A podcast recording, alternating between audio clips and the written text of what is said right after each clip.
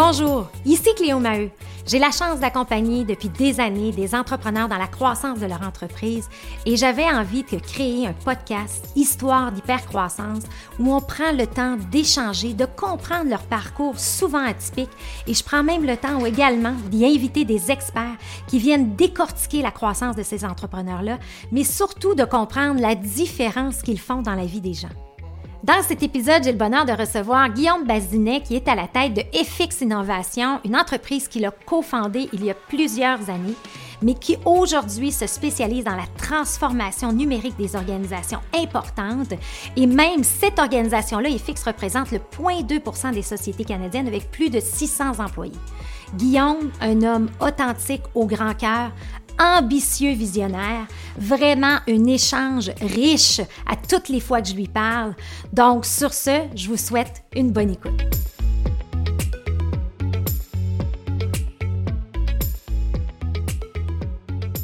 Guillaume Bazinet, bienvenue.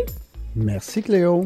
Guillaume, euh, tu es cofondateur et maintenant à la tête de FX Innovation, euh, que tu as, cofondé en 2002, si ma mémoire est bonne, qui se spécialise dans les transformations technologiques et vous êtes un des plus gros joueurs au Canada. Fait que ça, ça, met, ça met le ton hein, euh, au podcast. Bienvenue. Merci, ça me fait plaisir. Alors, euh, Guillaume, euh, je suis contente de t'avoir parce que, ben, tu sais, on parlait justement avant, avant de débuter, tu as plus de 600 employés. On est, es dans le point 2 des entreprises canadiennes. Et puis, ben, on a souvent des entreprises un peu plus, plus, petites, mais là, de, t'avoir toi, d'avoir, et tu as toujours une belle ouverture à partager tes histoires. tu es entraîneur aussi à l'École d'entrepreneurship de Beauce. Tu partages ton histoire. Fait que là, on va avoir un peu de toi aujourd'hui. Et ça commence toujours par l'histoire de l'individu. Alors, moi, je veux savoir qui est Guillaume, pour ceux qui ne te connaissent pas. Qui est Guillaume? Ben, en fait, euh, je pense que je suis quelqu'un de très simple, très terre à terre, passionné euh, dans la vie. Puis, en fait, l'entrepreneuriat, comme les affaires en général, sont une passion. Fait que j'aime souvent dire ça. Je pense qu'une des, façons d'avoir du succès, c'est d'être passionné de, quelque chose. Peu importe la discipline, hein, que ce soit en affaires, en art, en sport. Euh, donc, euh, donc c'est une de mes passions, puis euh, j'en ai plein d'autres aussi. oui, ça c'est vrai.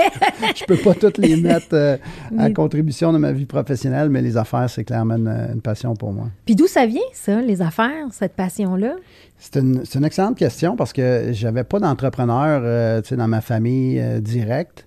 Euh, puis j'ai su assez jeune, euh, je me souviens très bien au secondaire, justement, le fameux cours de choix de carrière qu'on avait, je pense, en secondaire 3 ou 4. Puis à un moment donné, il fallait répondre à ce qu'on voulait faire plus tard. Puis je me souviens que ma réponse était je veux être en affaires, puis euh, c'est sûr que je vais aller en administration pour m'ouvrir toutes les portes. je ne sais pas exactement ça va être quoi. puis finalement, quand j'étais à l'université en administration, ben, c'était le début un peu de la bulle techno. On était au milieu des années 90. Euh, puis euh, c'est à ce moment-là que j'ai décidé, ben, je vais aller en tech parce que c'est stimulant, euh, c'est en évolution constante, puis ça m'intéresse. Donc j'ai un peu choisi à ce moment-là le, parcours des affaires. Fait que mon premier emploi, c'était un emploi dans une grande entreprise en tech à Montréal qui s'appelait Cognicase, qui était par la suite acheté par CGI. j'ai travaillé là deux ans pour par la suite fonder une première entreprise qui est un échec. J'aime ça le dire. La ah première oui, ah un échec. Pourquoi tu dis ça? Ben, parce que la première a été vraiment un échec. Euh, une entreprise dans le domaine de la santé euh, qui était euh, qui développait des équipements d'oxygénothérapie hyperbare puis des équipements d'oxygène pour les athlètes. mauvaise compréhension du marché, mauvaise compréhension du client cible.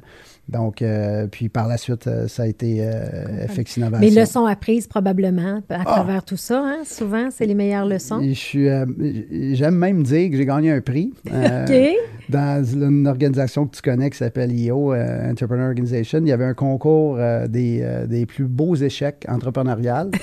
Un peu pour justement, tu sais... dédramatiser ça. Un, hein? dédramatiser. Puis, puis tu sais, la culture d'échec est des fois difficile au Québec encore. Tu sais, on a peur de parler de nos échecs, on a l'impression que ça fait de nous un, mauvais entrepreneur, une mauvaise euh, personne d'affaires. Puis c'est faux parce que ça prend des échecs pour avoir des succès. Euh, pour ceux qui, l'admirent ou ne l'admirent pas, dépendamment, on a toutes nos, euh, Mais tu sais, j'aime les entrepreneurs qui vont dire euh, ça prend plusieurs échecs pour atteindre des succès. Euh, puis on le voit chez le fondateur d'Amazon qui a déjà dit après l'échec justement des, euh, des, Amazon Phone, parce que pour ceux qui ont oublié, ils ont sorti un Amazon Phone qui est un échec total. Oui. Puis sa réponse a été ben regardez-nous aller, on va faire des échecs encore plus grands que celui-là.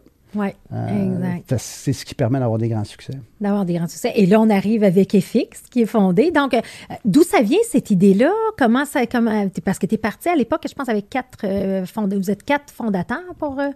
Oui, ben en fait, en fait l'histoire au départ, l'entreprise était fondée. on était quatre qui avaient travaillé ensemble chez Cognicase. Donc, on avait appris déjà à se connaître, à travailler ensemble à ce moment-là. Euh, moi, j'avais quitté pour fonder une autre entreprise, celle qui était un échec. et, euh, euh, deux des quatre aujourd'hui qu'on se considère comme les cofondateurs de FX, dans le fond, avaient quitté Cognicase pour fonder FX Innovation.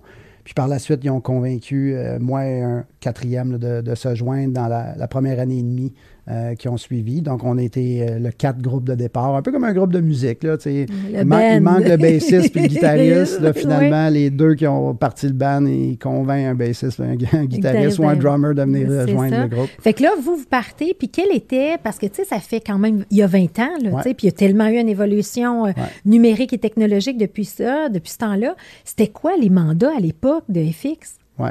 Mais tu sais, notre expertise au début, tu sais, souvent, on est parti de là. la, je dirais la, la, petite graine de départ qui a été semée, c'est nous, on avait appris, tu sais, à, travailler dans une organisation où le focus puis l'expertise était la gestion des services TI, l'impartition des TI. Oui. Puis là, on, est en 2002, donc on est encore dans l'informatique traditionnelle, l'informatique dans des centres de données. Euh, donc, on avait cette expérience, cette expertise-là. Donc, on a bâti une petite entreprise de services conseil euh, peu de barrières à l'entrée, peu d'investissement qui nous permettent de commencer à créer des revenus pour rapidement être en mesure d'investir dans des, solutions de gestion et d'impartition informatique. Parce que là, tu as besoin d'un peu plus d'infrastructure. Tu as besoin d'un centre d'opération, tu as besoin des gens 24-7, tu as besoin donc d'une infrastructure, puis euh, des, euh, des je dirais, un back-office qui te permet de supporter les opérations pour tes clients. Donc, tranquillement, on a mis ça en place. Donc, assez rapidement, on a commencé à avoir des clients avec des revenus récurrents. puis là, on, se situe dans les années 2000. Donc, c'est après c'est après, dans le fond, euh, le, crash de la bulle informatique. Pour ça, 2008, crise économique. Oui. Donc, ça a été des années où euh, euh, l'entreprise, sans dire qu'on s'est cherché, on était très ouvert un peu, puis on, touchait un peu à tout, jusqu'à temps, jusqu'à l'arrivée de l'info nuagique, qui nous a permis vraiment de, prendre, je dirais, une direction très, très claire. puis une direction d'une croissance possible d'en devenir un leader dans notre domaine. Exact.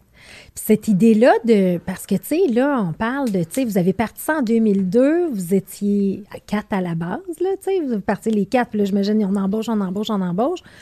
Puis là, aujourd'hui, on est rendu à plus, environ 600, mettons, là, 600 employés. Puis c'est quoi les différentes étapes, puis l'évolution aussi du style de gestion, puis comment tu t'entoures, puis tu sais, comment comment tu as vécu ça, tu sais, euh, avec l'équipe, puis tout ça, bâtir l'équipe? Oui, bien, ben, c'est toute une... Euh, on dit en anglais une journée, là, un parcours. Euh, une, une, démarche. Hein? Semé d'embûches, de, de, haut et de bas, puis de défis. Euh, je tiens à dire, dans les quatre cofondateurs, je suis le troisième des quatre euh, qui prend le rôle de, chef de la direction.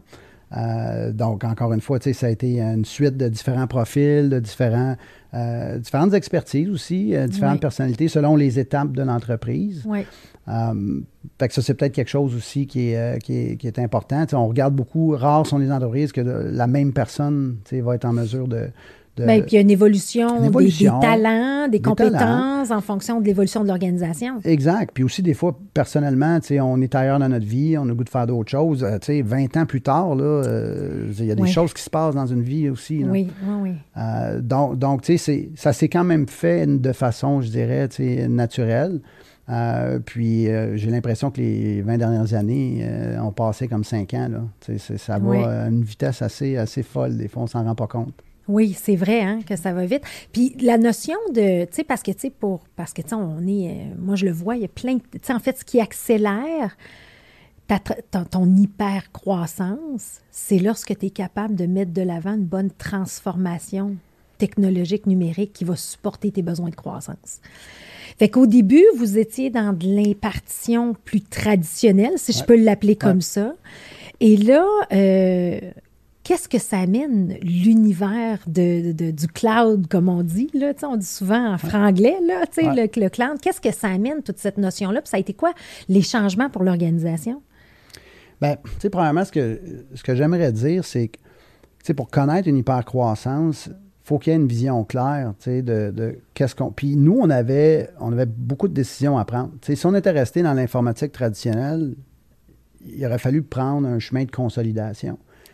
Comme, comme CGI a fait, par exemple. Très beau succès québécois-canadien, euh, sais, une entreprise de classe mondiale. Euh, puis, CGI, par contre, est né, euh, beaucoup avant FX. Une entreprise qui est née fin des années 70, début des années 80.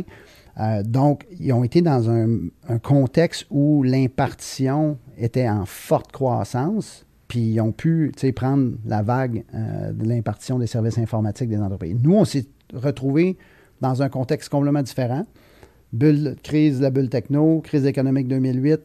Euh, et si on avait voulu aller dans un, chemin de consolidation puis d'acquisition, puis devenir un joueur en informatique qui touchait un peu à tout, euh, ça aurait pris un plan d'affaires complètement différent, un financement complètement différent euh, pour être en mode acquisition.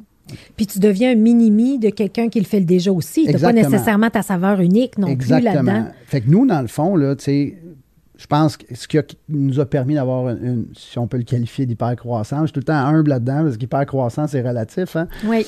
Euh, mais dans notre cas, nous, c'est qu'on on, s'est dit, ce marché-là existe déjà. Il y a déjà des joueurs de classe mondiale. CG en est un gros, puis il y en a des encore beaucoup plus gros. Nous, on va être un joueur spécialiste, dans le fond. On va se spécialiser, euh, on va devenir les meilleurs dans quelque chose. Puis, on a décidé que c'était les services d'intégration des grandes plateformes d'info nuagique. Donc, on a commencé petit, on a commencé tranquillement à choisir des plateformes comme Microsoft Azure, ServiceNow, qui sont les deux plateformes avec lesquelles on a débuté pour ajouter par la suite AWS puis Google Cloud. Puis tranquillement, ben, on s'est mis à transformer l'entreprise euh, pour faire en sorte qu'on devienne un joueur niché dans les services d'intégration et de gestion de ces grandes plateformes-là.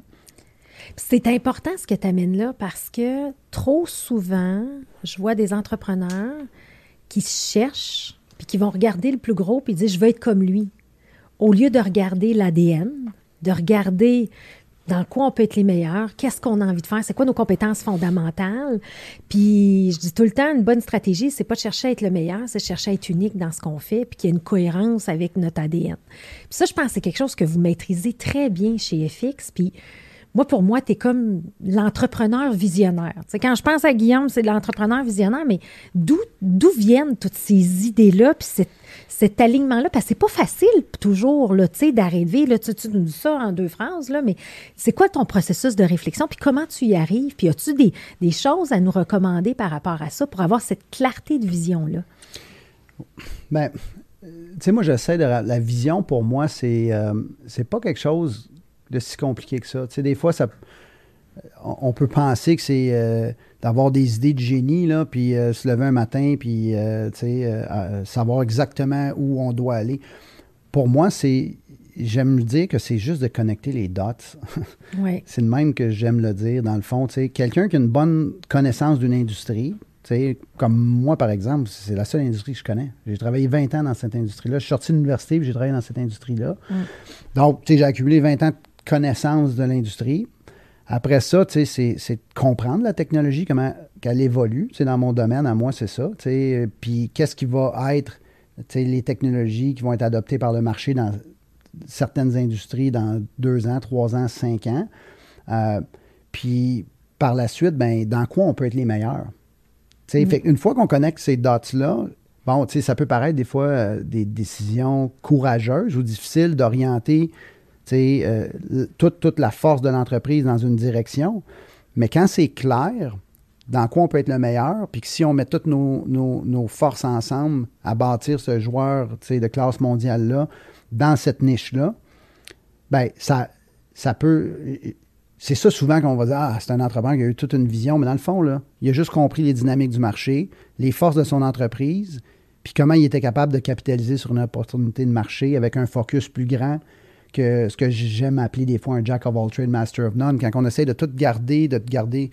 Puis une entreprise, après 20 ans, accumule plein, plein de services, puis d'opérations, puis d'activités qui sont plus nécessairement d'avenir.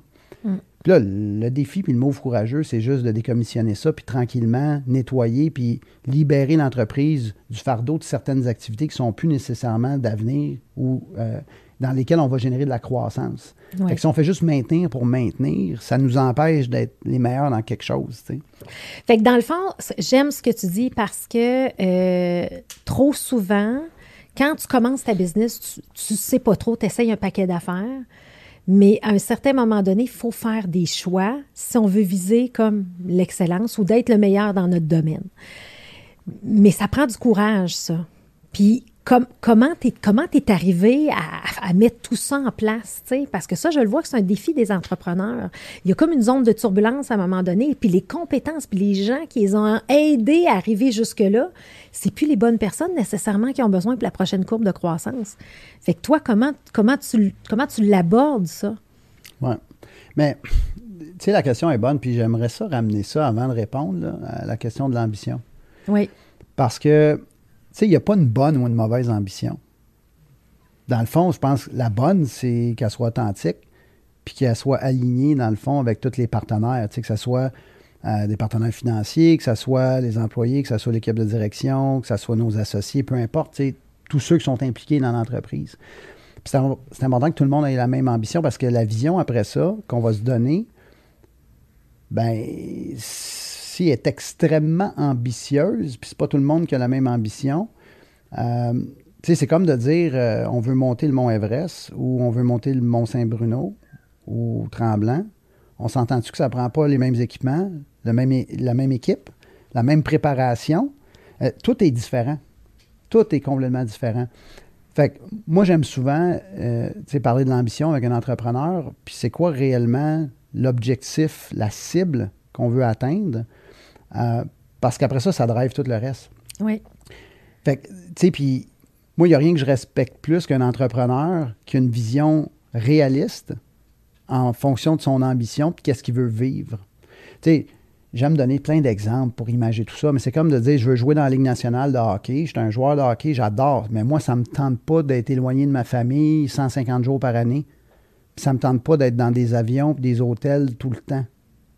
Ben, ça se peut pas c'est comme de dire je veux gagner une médaille d'or aux Olympiques, c'est ça mon grand but, mais m'entraîner 5-6 euh, jours semaine, ça me tente pas. J'aimerais ça m'entraîner 2-3 jours semaine. Mm.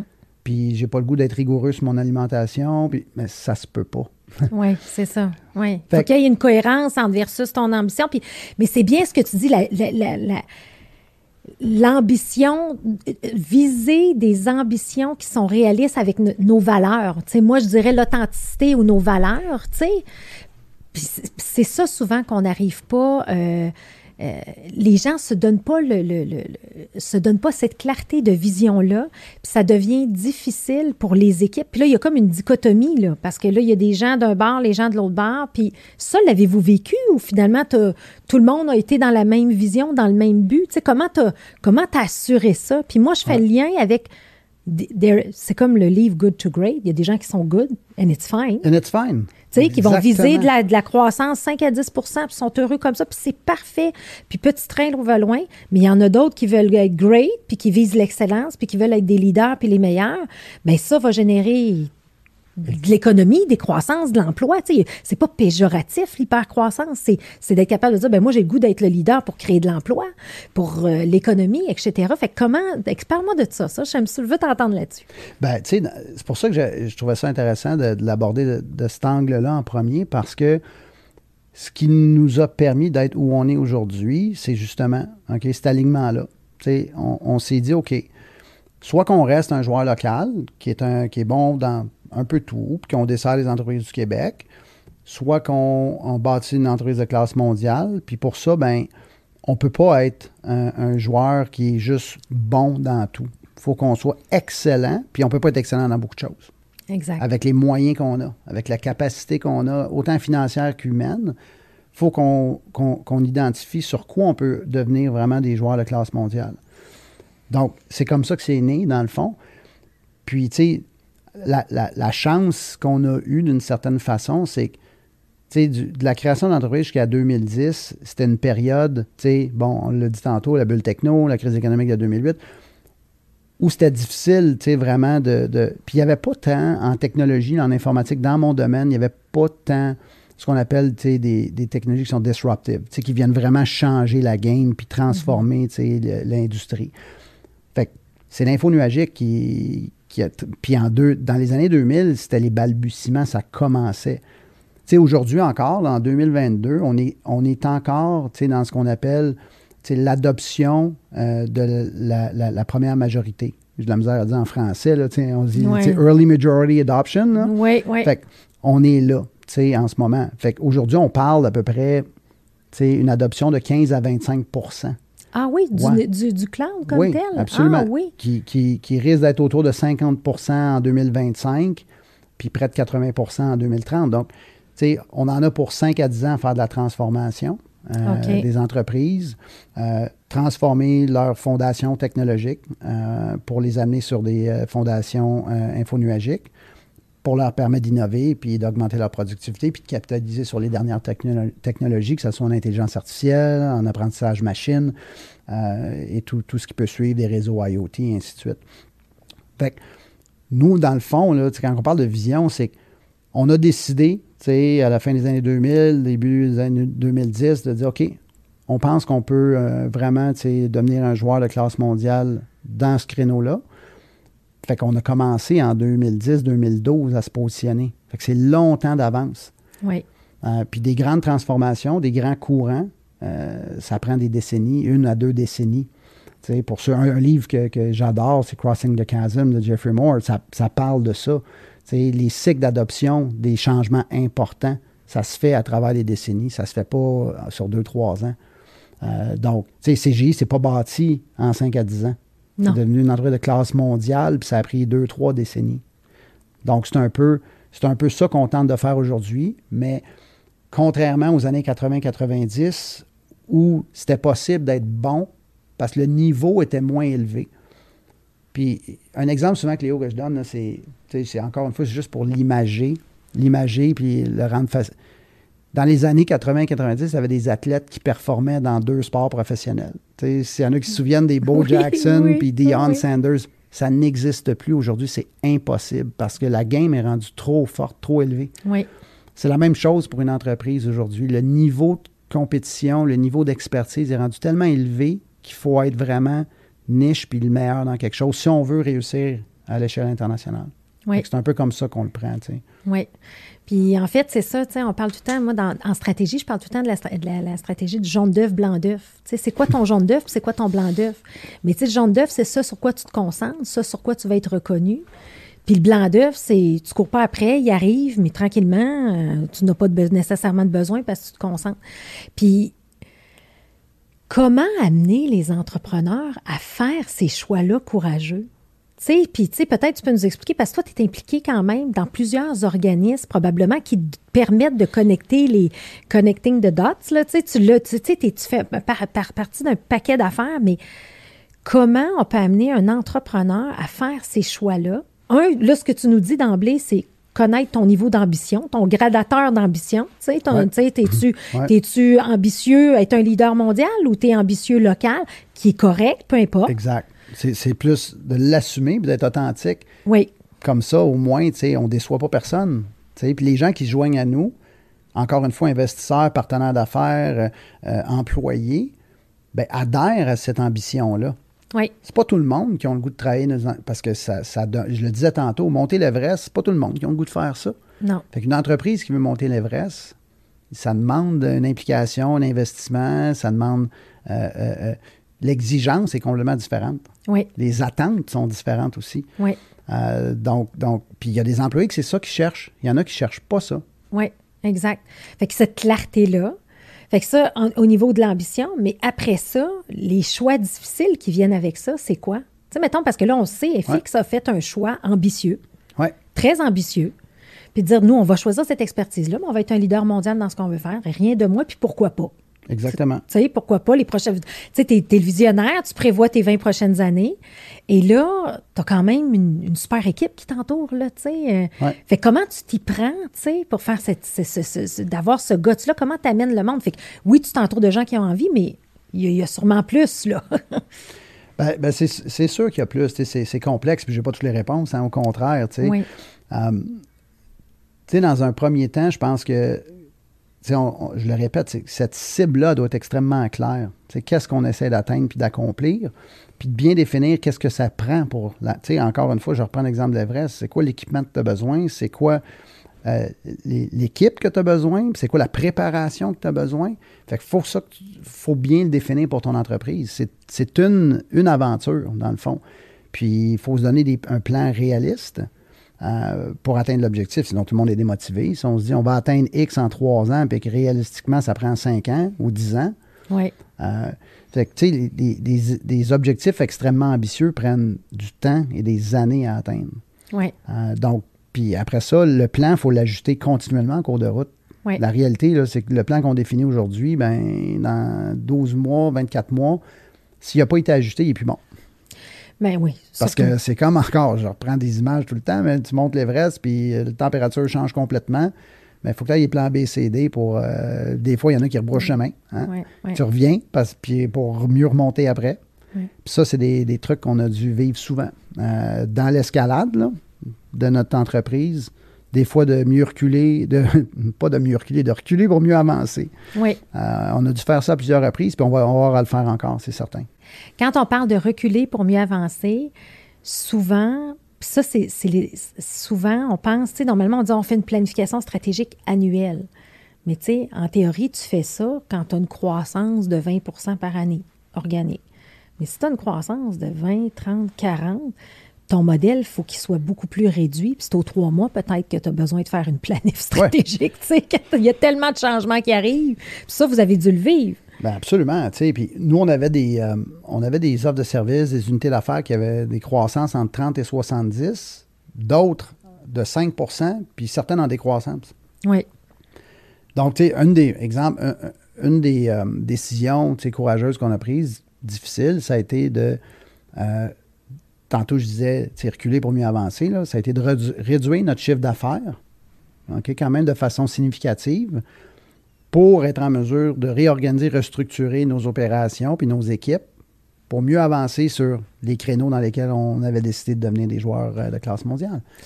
Oui. Fait que ça, c'est, pas facile parce que ça demande, euh, un, une réduction des fois du personnel ou, dans notre cas, on a fait beaucoup de requalification puis de formation euh, parce que c'était possible dans notre domaine, dans notre créneau.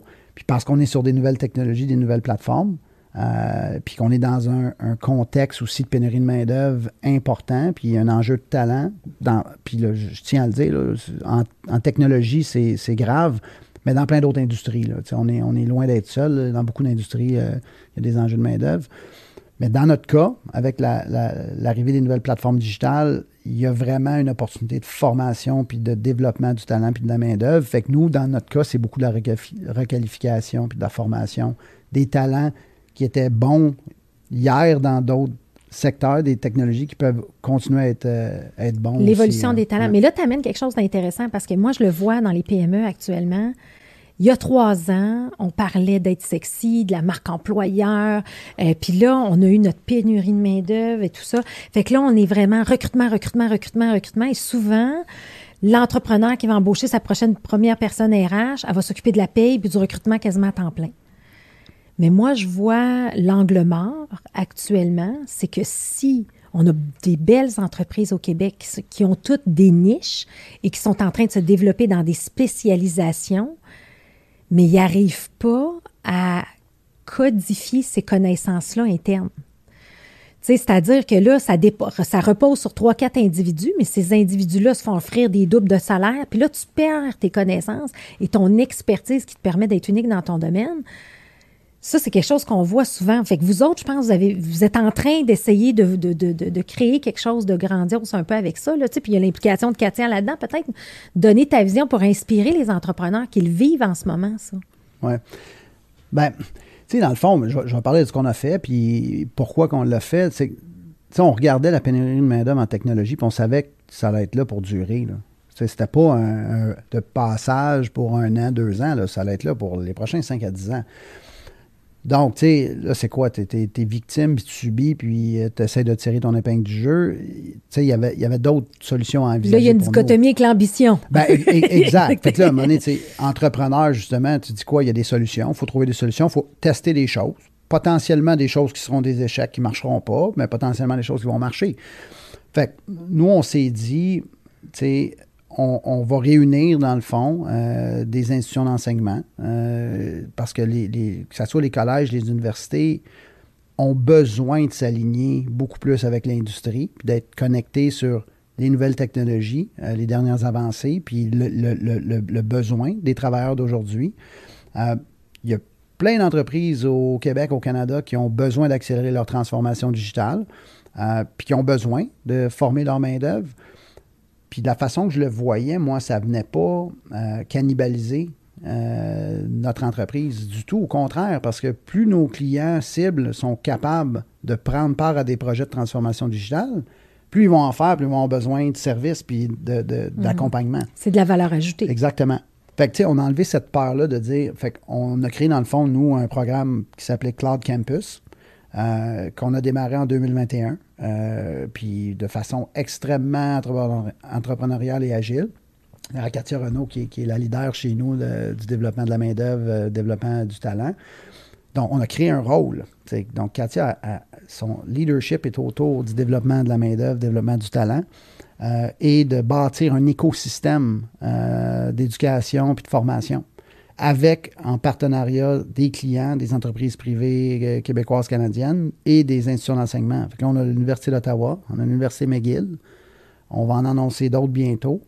Euh, on a bâti des programmes pour, pour former des experts des plateformes d'info nuagiques. Euh, puis on a des grands partenaires euh, privés institutionnels qui se sont joints à nous parce que c'est un besoin que tout le monde a. Oui. Euh, puis aujourd'hui, ben, c'est des formations qui sont disponibles à tous nos employés ou nos nouveaux employés ou des étudiants aussi qu'on veut simplement là, former de façon plus poussée à leur arrivée chez, chez FX Innovation. Parce qu'on a reçu Katia sur le podcast ici, puis elle nous a tout expliqué comment elle avait créé et fondé l'école d'entrepreneurship, puis tout ça de Beauce. Et là, est encore sur son X avec ce projet-là. Dans le fond, est en train de travailler la technologie et l'institution pour y arriver. Et dans le fond, parce que souvent, c'est ça, tu sais, c'est que vous avez enlevé la peur de dire, mais ben, je peux y développer puis ils peuvent s'en aller ailleurs. Parce que c'est souvent ça, la, grande peur de l'entrepreneuriat, c'est de dire, moi, mais là, si j'ai développé, puis mm. j'investis dans ce monde-là, puis ils s'en vont ailleurs dans trois ans, ouais, mais ils t'auront bien servi pareil, puis ils auront été compétents pendant quatre ans, puis essayent de les fidéliser. C'est, c'est quoi l'approche que vous avez dans cette vision-là de Cloud Campus? Ben, c'est un peu ça, tu sais. Nous, ce qu'on s'est fait dire, en fait, les, contre-arguments, c'était ça. Ah, vous allez investir beaucoup à développer la main-d'œuvre que vous allez perdre aux mains de vos concurrents. Euh, vous allez cannibaliser, tant, comme je disais tantôt, votre offre de service en rendant vos clients compétents. Euh, ah, avec les institutions d'enseignement, les universités, c'est compliqué, ça aboutira pas. Écoute, c'est tout l'inverse qui s'est passé. Hein. Parce qu'on s'est dit, on n'a pas le choix de l'essayer. Euh, on est convaincu que les universités sont plus ouvertes que jamais aujourd'hui, justement, à rapidement s'adapter. Ça va tellement vite que la collaboration aujourd'hui entre le secteur privé puis le secteur institutionnel puis le secteur d'enseignement est plus que jamais extrêmement important. Oui. on le voit beaucoup plus dans d'autres pays. On s'est inspiré de ce qu'ils faisaient dans certains pays européens, aux États-Unis. Euh, puis on a, ce qu'on a créé est assez unique, mais on s'est inspiré de beaucoup, beaucoup de choses qu'on a vues ailleurs. Donc, donc tu sais, c'est. Encore une fois, c'est de dire faut, faut tenter des choses. Euh, ça aurait pu être un échec. Dans ce cas-là, ça a été un succès. Puis là, en ce moment, ben, on, a investi pour le, continuer à faire évoluer ce, modèle-là. Ce modèle-là qui permet d'avoir une main-d'œuvre qualifiée, qui est nichée dans l'expertise, qui va vous permettre d'atteindre vos objectifs ambitieux. Exactement. Puis en plus, euh, un angle qu'on avait euh, plus ou moins euh, prévu, c'est que nos clients nous voient comme un réel partenaire. Parce que mhm. non seulement ils nous aident à, faire notre transformation numérique, mais en plus, ils nous aident à former puis retenir notre talent parce qu'on a des programmes qui sont sur mesure pour répondre aux besoins d'aujourd'hui. euh, puis qui nous permet d'offrir justement quelque chose à nos employés qu'on n'aurait pas. Mm. donc, ça crée aussi une dynamique de réel partenariat. Oui. avec nos clients aussi. Puis moi, je connais pas du tout cet environnement-là, mais tu sais, quelqu'un aujourd'hui, un ingénieur informatique ou computer science, j'imagine, ou tu sais, en tout cas, quand tu fais le cours à l'école académique, tu n'as pas ces spécialisations-là possibles, comme tu as parlé tantôt d'info nuagique puis les, les, les, plateformes que vous maîtrisez. Fait que vous, ça va aller. C'est fait que l'étudiant qui est pendant son, son, cours peut aller se spécialiser. C'est-tu comme ça que ça marche? Oui, bon, on a vraiment créé des, micro-programmes. OK. Euh, puis des programmes accélérés qu'un étudiant pourrait euh, prendre à la fin de son bac, par exemple. OK. Euh, ou, puis ce qu'on ce qu'on ce qu'on a fait, la façon qu'Atia a travaillé, c'est avec les, les, écoles, dans le fond, professionnelles des universités, ce qui fait que c'est extrêmement agile. On peut faire des cours sur mesure, puis autant des, des travailleurs actuels du marché, nos employés, des employés de nos partenaires euh, peuvent euh, s'inscrire. Donc, c'est des cours qui donnent des vrais crédits universitaires, des batchs technologiques sur certaines, euh, certaines technologies très précises, sans trop rentrer dans le jargon techno, Là, mais je peux donner un exemple pour ceux qui vont nous écouter, qui comprennent la technologie. À l'Université d'Ottawa, c'est un cours de DevOps pour experts, où là, c'est une formation poussée en ce qu'on appelle l'infrastructure as code puis Docker Kubernetes, qui sont en fait euh, des éléments extrêmement importants dans la mise en place d'infrastructures infonuagiques. Donc, c'est très spécialisé. C'est pour des génies logiciels, des spécialistes en, informatique. Parce que sinon, tu fais juste t'arracher, puis tu es dans une guerre probablement de prix, puis tu vas chercher un en compétition, il va te le rechercher, il va te le rechercher, parce que ça doit prendre quand même des années quand tu pas, tu l'apprends, si tu n'avais pas de programme avant, tu l'as appris par expérience. Mais là, ce que tu dis, c'est qu'on va développer les gens puis on va, on va souhaiter qu'ils viennent dans, se joindre à notre équipe. Exactement. On va bâtir une masse critique euh, au lieu de simplement essayer de, s'arracher les experts qui sont disponibles dans le marché. Euh, puis euh, ça va nous permettre justement d'assurer notre, croissance. puis en même temps, il y a un côté de, de ça, tu sais, qui est de aussi de redonner à l'économie québécoise canadienne, parce que tout le monde a besoin de ces spécialistes-là. Oui, exact. De, créer, c'est ça, l'impact plus grand, ça, fait, ça vous donne une position de leader. Dans votre parcours, après 20 ans, il y a un certain moment donné, vous êtes allé chercher des gros partenaires. Euh, et j'aimerais ça que tu, nous en parles. Euh, que ça a été quoi la décision? Euh, parce qu'on peut-être on a des entrepreneurs qui pensent à ça aussi aujourd'hui, parce que ça fait partie des modèles de pas toujours prendre le risque. si on veut avoir les moyens de nos ambitions, des fois, il faut, faut s'allier, avoir des alliances stratégiques peut-être nous expliquer un peu comment ça s'est passé chez vous. Oui.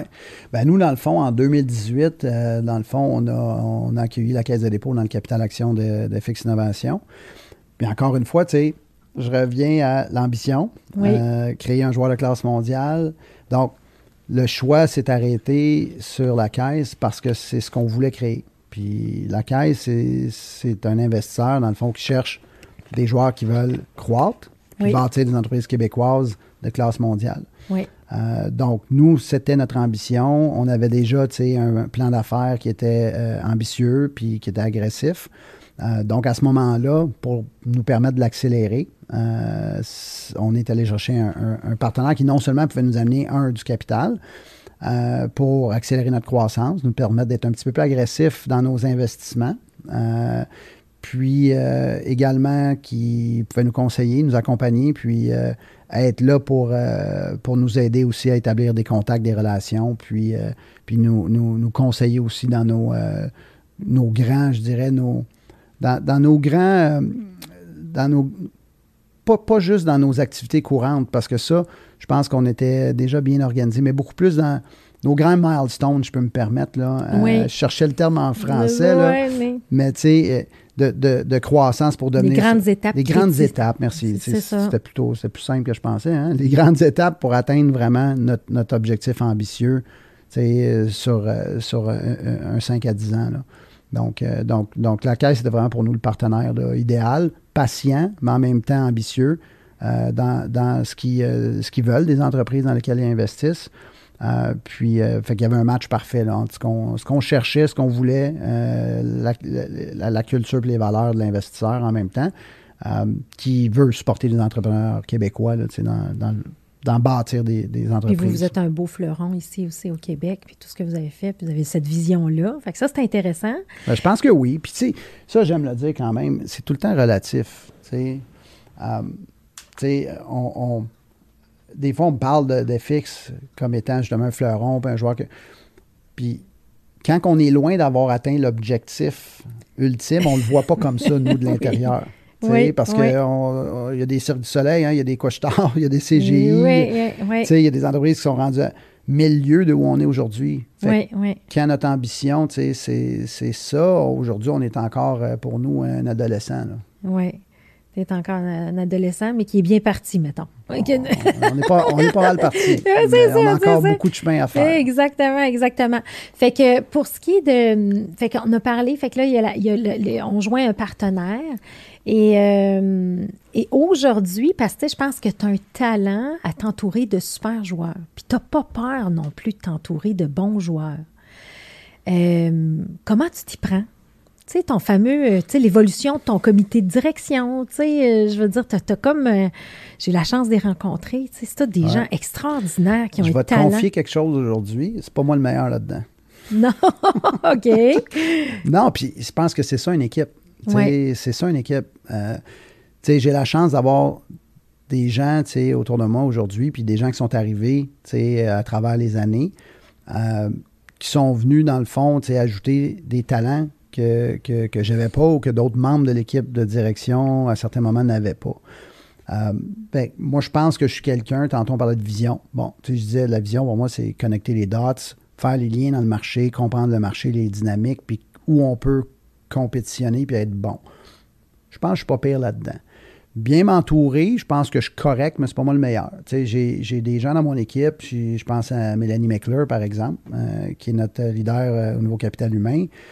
Euh, ben, notre président aujourd'hui, euh, euh, qui, qui, me supporte dans toute la gestion des opérations de l'entreprise, notre, chef des finances, c'est Mélanie qui a trouvé ces deux personnes-là d'exception aujourd'hui, qui ont amené l'équipe de leadership de direction à un autre niveau. donc, c'est un, c'est un tout. Euh, puis de s'entourer de gens qui sont capables d'identifier le talent, euh, puis d'ajouter euh, des joueurs en comprenant la dynamique de l'équipe de leadership, qu'est-ce qui manque, quel profil viendrait vraiment rehausser le niveau de l'équipe de direction. je pense que c'est un travail d'équipe, ça. C'est pas quelque chose que je peux dire que, que, je, je, fais seul, loin de là. J'en fais une partie. Euh, mais, en, mais, en, tout cas, je t'ai vu aller avec ton équipe, mais tu laisses quand même beaucoup de place à ces joueurs-là, puis tu sais qu'ils ont des compétences que toi, tu n'as pas, puis c'est la force de l'équipe. C'est une belle grande c'est une belle grande valeur que tu as. C'est pas, tu cherches absolument pas, puis on le voit, tu as beaucoup d'humilité, tu cherches absolument pas à, prouver quoi que ce soit, tu veux juste atteindre ton objectif, puis c'est avec qui je vais le faire, puis on va avoir du fun à le faire. Euh. C'est tellement un sport d'équipe, Léo. C'est, Bâtir une entreprise, c'est un sport d'équipe. Tu as besoin de toutes les positions. Puis, euh, tu euh, as besoin d'un coach, tu as besoin d'un GM. oui, je, joue un rôle de GM, peut-être si on veut, ou de président, ou, mais, mais je pense que tu l'as dit. Je pense qu'une des choses que je fais bien, c'est je sais à qui donner beaucoup de leadership, puis de les laisser aller. L'exemple de, de, Cloud Campus qu'on parlait tantôt avec Katia, d'avoir pensé à Katia, de l'avoir appelé, parler de mon projet, puis lui avoir donné le défi qu'elle a accepté avec brio, puis qu'aujourd'hui livre avec excellence. Bah, c'est un des bons coups que j'ai fait, c'est vrai. J'ai identifié la bonne ben personne, le bon profil, puis aujourd'hui, elle a joint l'organisation euh, à temps plein. Euh, fait que des bons coups comme ça, j'en fais plein, mais j'ai plein de gens dans mon équipe de direction qui en font plein de bons coups comme ça aussi. Euh, fait que c'est vraiment cette complémentarité-là. Puis c'est c'est laisser la place à d'autres leaders de prendre leur place, puis d'exécuter, puis euh, de, foncer, euh, sans être de toutes les décisions non plus. Oui, c'est ça. Mais puis, tu sais, j'imagine que toute cette ambition-là vient avec une bonne discipline d'exécution. Puis, quelles sont, vos, quelles sont vos meilleures pratiques en termes de discipline d'exécution? Parce que souvent, mm. tu sais, on le voit, tu sais, quand tu vises l'excellence, comme tu nous l'as dit d'entrée de jeu, ça vient pas tout seul. Fait que là, on a les gens. Donc là, ce que tu dis, c'est que tu as l'équipe. Puis ça vient pas de toi, mais c'est un tout. Puis tu as des profils, vous n'avez pas peur de vous confronter, puis on se dit vraies affaires. Hein. Je pense que vous, vous, êtes, vous aimez ça aussi, puis c'est génial. Mais après ça, le rythme, puis l'exécution, puis les disciplines. Tu sais, comment vous êtes structuré? As-tu des meilleures pratiques que tu pourrais partager à notre audience? Oui, ben tu sais, encore une fois, ça revient au leadership puis bien se connaître. Euh, moi, de mon profil, je me connais. Je suis pas quelqu'un d'exécution d'opération. J'ai beaucoup de misère avec le détail, puis avec la structure, puis l'organisation détaillée. Euh, donc, ça me prend des, des, collègues, ça me prend d'autres leaders qui sont excellents là-dedans. Mais ben, justement, si je prends Lucas Lotsky chez nous, qui est président, lui, c'est sa grande force. Extrêmement structuré, extrêmement organisé, capable d'organiser le travail, de structurer les équipes. Euh, donc, complémentarité totale. Si je prends euh, notre, chef des finances aujourd'hui, Jean-Bruno Lessard, même chose. Euh, donc, il est venu amener toute une, rigueur dans la gestion financière de l'entreprise qui nous permet d'avoir une exécution aussi alignée avec nos capacités financières. Oui. Donc, c'est complexe. Ça ne nous a pas pris cinq ans à arriver là, ça nous a pris des années et des années. Euh, puis c'est tous ces joueurs-là qui viennent ajouter l'excellence euh, opérationnelle puis l'excellence en exécution. Euh, puis tout part, encore une fois, de, l'ambition, puis de la vision claire de ce qu'on veut exécuter. Parce que d'exécuter sur quelque chose de pas clair, on se comprend, tu sais. Tu peux t'éparpiller. Tu peux t'éparpiller, puis c'est là que tu te mets à, à, dévier, à accepter toutes sortes de, de nouveaux projets qui sont peut-être pas aligné parce que tu es, juste à court, dans le court terme, puis tu ne regardes pas encore c'est quoi l'objectif long terme. Mm-hmm. Euh, je pense qu'une grosse partie de l'exécution, c'est de savoir dire non, souvent. Souvent. Oui. Ah, c'est vrai, ça. Effectivement. ce qu'on ne fait pas. Non, exact. C'est ça, le, stop doing list, là, comme il appelle. C'est difficile. C'est encore difficile pour moi. Euh, oui. Ça m'arrive encore de dire oui, puis là, je reviens. Ah, non, ça, il ne faut pas faire ça. Il ne faut pas faire ça. Ça nous ralentit. Euh, puis on revient, puis on défait, puis on... Donc, c'est, ça, ça fait partie de la discipline d'exécution. Euh, garder le cap, garder le focus sur la destination, puis euh, s'assurer que ce qu'on fait, c'est une initiative qui est parfaitement en lien avec... Il y a de la cohérence entre ce que tu fais, où tu mets ton énergie, puis tout ça. Puis, puis en même temps, si on regarde actuellement, post-pandémie, on est, on est tous en recherche de quête de sens. Fait que moi, je fais un lien avec ton ambition, vers où tu veux t'en aller, puis que les gens sentent qu'ils contribuent à quelque chose de plus grand. Parce que souvent, les gens, tu sais, dans la méthodologie Scaling Up, on parle du but hautement audacieux et grandiose. Toi, tu nous l'as dit, tu l'exprimes, il est clair, il est exprimé, il est connu de ton équipe et ça mobilise les troupes. Mais souvent, les gens disent, ben non, moi, j'en ai pas de besoin. Ben là, peut-être que c'est correct, tu dans le good, puis tu peut-être pas dans l'excellence, puis tu veux te dépasser. Mais quand tu vas enseigner à l'école d'entrepreneurship de Boss, là, Qu'est-ce que tu observes? C'est quoi les messages clés que tu vois avec, mettons, la, nouvelle communauté ou la nouvelle génération d'entrepreneurs? Parce que toi et moi, on a le même but, on veut avoir un impact sur les entrepreneurs. Qu'est-ce que tu observes? C'est quoi les messages que tu as envie de leur dire ou qu'est-ce qui ressort de ça? Hmm. Ben, je pense que j'aborderais, j'aborderais ta question par moi, comment j'ai été impacté par d'autres entrepreneurs. Parce qu'il y a plein d'entrepreneurs qui m'ont inspiré. J'ai eu la chance de, faire une cohorte de l'école d'entrepreneurship de Beauce en 2016. Oui. Puis, tu sais, d'être membre d'IO pendant plusieurs, plusieurs années. Donc, tu sais, j'ai côtoyé énormément d'entrepreneurs qui m'ont influencé puis impacté dans qui je suis aujourd'hui comme entrepreneur. Euh, moi, je le, j'aime le dire comme ça, je suis quelqu'un, je, sais que j'ai une naïveté euh, et, une espèce d'ambition sans limite dans le sens où je ne mets, pas, mets pas de limite sur qu'est-ce qu'on peut atteindre. Puis après ça, ben, tu sais, c'est un peu de dire, je vise la médaille d'or olympique. Puis si je finis quatrième, là, je suis mauvais? Mm. Non. Je pense que si tu finis quatrième au monde, tu pas mauvais. Puis c'est une médaille de bronze, pas si payé, même si tu visais l'or, tu sais. Fait que c'est un peu le mindset que je me donne. Puis, tu sais, des entrepreneurs, par exemple, qui m'ont beaucoup inspiré à l'école de base, il y en a plein, là, je prends mes plein. Je prends Louis Tétu, par exemple, qui est quelqu'un qui m'a beaucoup inspiré. Louis, une image qui m'avait qui m'est restée à l'école de base, c'était si tu veux être un joueur de classe mondiale, si tu veux sortir du Québec, du Canada, il faut que tu sois dans le business des pacemakers. Puis ça, ça m'a tout le temps fait rire. Puis euh, s'il nous écoute un jour, il va, il va rire parce qu'il avait mis une image d'un pacemaker. Puis la question qu'il nous avait posée, c'est T'achèterais-tu le deuxième meilleur pacemaker? Mm. La réponse, c'est non, jamais. Si tu achètes un pacemaker, tu vas, acheter le meilleur. C'est sûr. Fait il dit quand tu vends quelque chose qui est critique à une organisation, il faut que tu sois le meilleur les entreprises n'achèteront pas un deuxième meilleur pacemaker. Fait que vise à être le meilleur, puis ta business, ça va bien aller. Puis ça, c'est un exemple. J'en ai, je pourrais t'en sortir 100 comme ça d'entrepreneurs qui m'ont influencé, puis qui ont, qui ont fait en sorte qu'on a pris des décisions différentes chez FX euh, pour justement faire moins, puis être dans le business des pacemakers. Mm-hmm.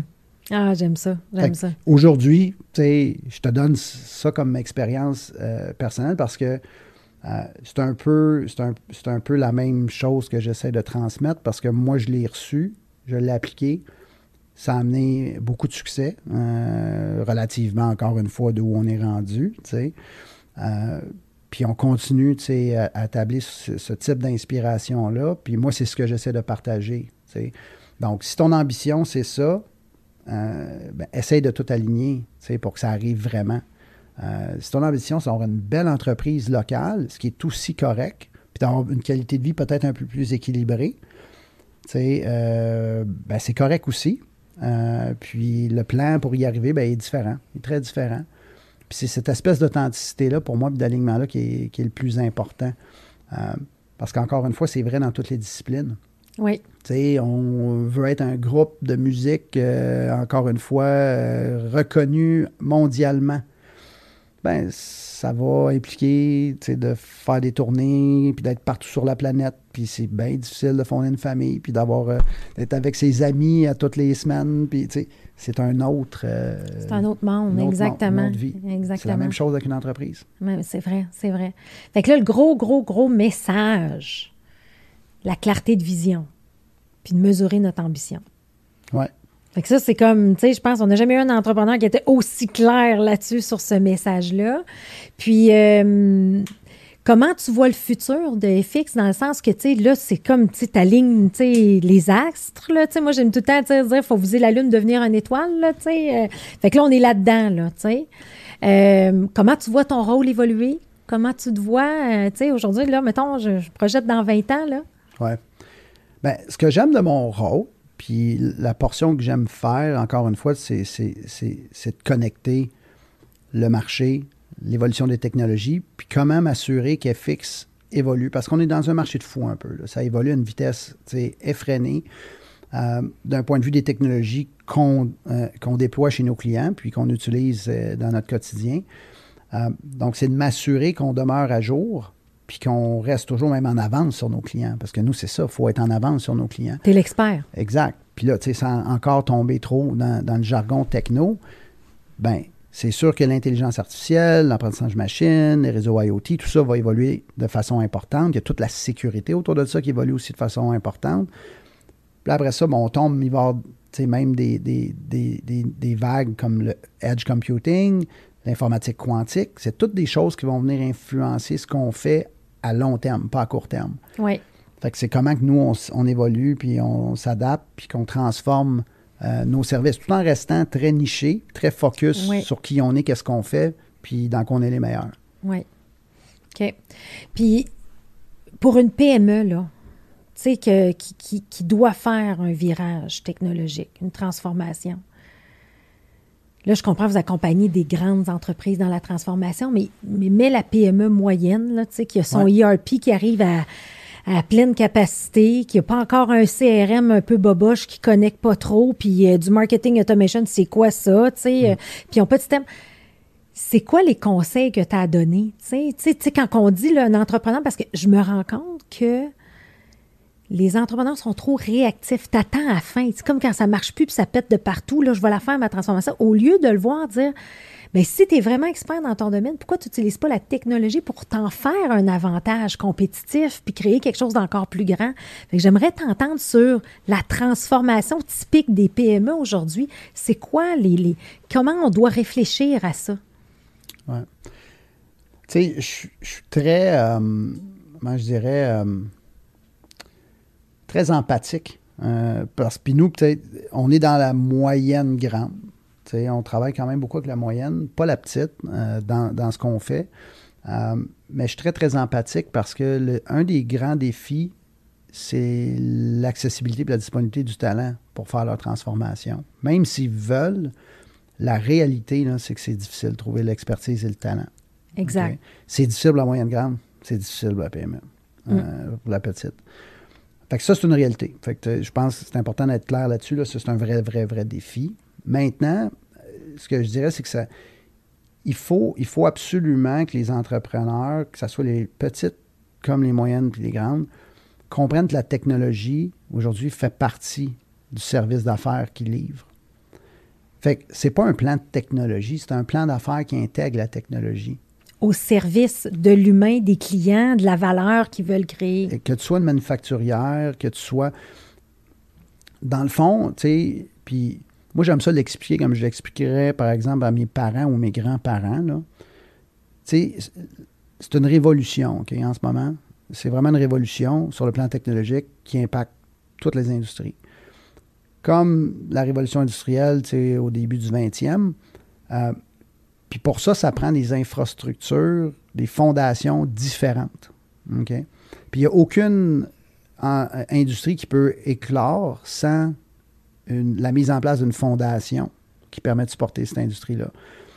Fait que si je, l'explique à ma grand-mère, ce que je vais lui dire, ou mes grands-parents, c'est la révolution industrielle du début du siècle, ça a pris quoi?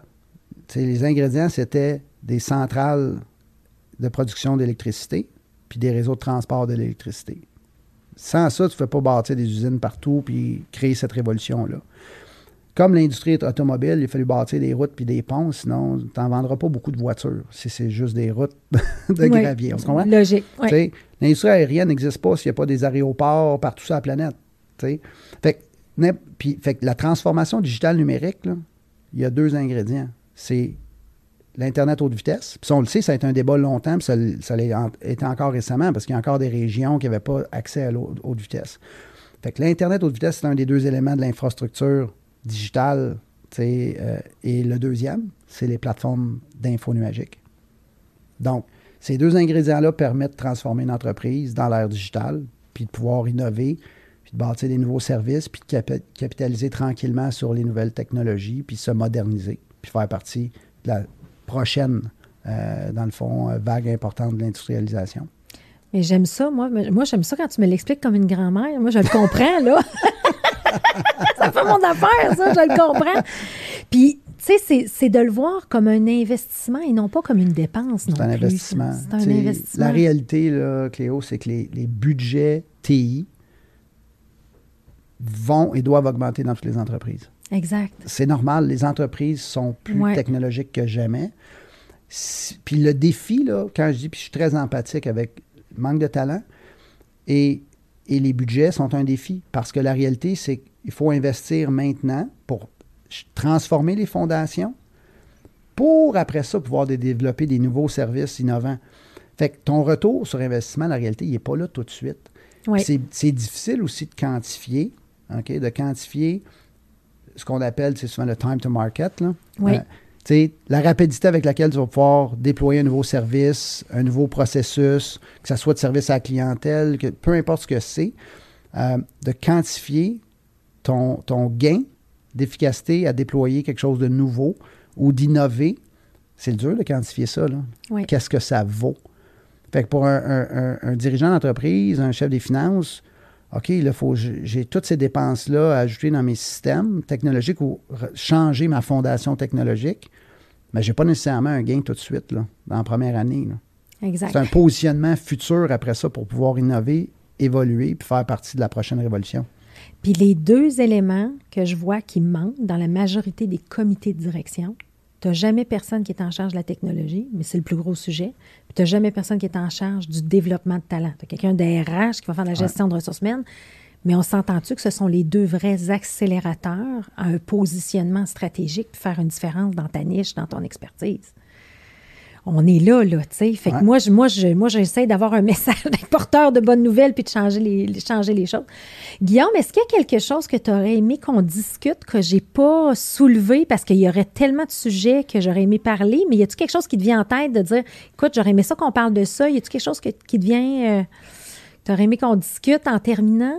Ben, euh, peut-être juste une chose. Moi, ce que je dirais, c'est que j'aimerais peut-être juste ajouter que je trouve au Québec en ce moment, puis au Canada aussi, que euh, l'entrepreneurship est quelque chose en, pleine évolution puis ébullition. Puis on a énormément de, belles entreprises de plus en plus ambitieuses. Euh, puis qu'on est vraiment loin d'où on était il y a même dix ans. je trouve que l'évolution est incroyable. Euh, puis de plus en plus, on prend notre place. Puis c'est grâce à, des, des, des, podcasts comme ce que tu fais, puis tout ce qui se fait partout, l'école d'entrepreneurship de Beauce, oui. euh, le Council of Canadian Innovators, euh, il y en a plein, plein, plein, je pourrais en nommer, mais il y a une ébullition, il y a une conscientisation, il y a un support, il y a un respect, il y a une communauté. Puis c'est super intéressant. Fait que je suis très, très positif, enthousiaste pour l'avenir. Oui. Puis, si on continue de travailler ensemble comme ça aussi, euh, comme nous, ce qu'on fait avec les universités de développement du talent de la main puis je suis convaincu qu'il y en a d'autres qui vont partir des choses différentes, complémentaires à ce qu'on fait. Euh, le, talent en, technologie est extrêmement important pour l'avenir de l'économie québécoise et canadienne. Donc, moi, je suis très enthousiaste pour, euh, pour le futur aujourd'hui, malgré qu'il y a plein de défis, mais rien qu'on ne peut pas relever ensemble. Oui, exact. Guillaume, euh, merci de nous avoir fait euh, vibrer sur ton ambition. C'est un bon euh, refresh de l'importance d'avoir un BHAG, un but hautement audacieux et grandiose. Et longue vie à FX, en fait. Puis je vous souhaite d'être le leader de peu importe ce que vous avez décidé de nicher, même si ça évolue. Je suis pas inquiète que vous allez y arriver. Donc, merci d'avoir participé à ce podcast-là et d'être venu parce que souvent, on voit toujours les mêmes entrepreneurs sur la place publique, mais pour moi, c'était important d'avoir euh, toi qui es très humble dans tout ça, mais de connaître ton histoire. Fait que merci de ton authenticité. Plaisir, Cléo, c'était un réel plaisir. Merci. Merci à toi.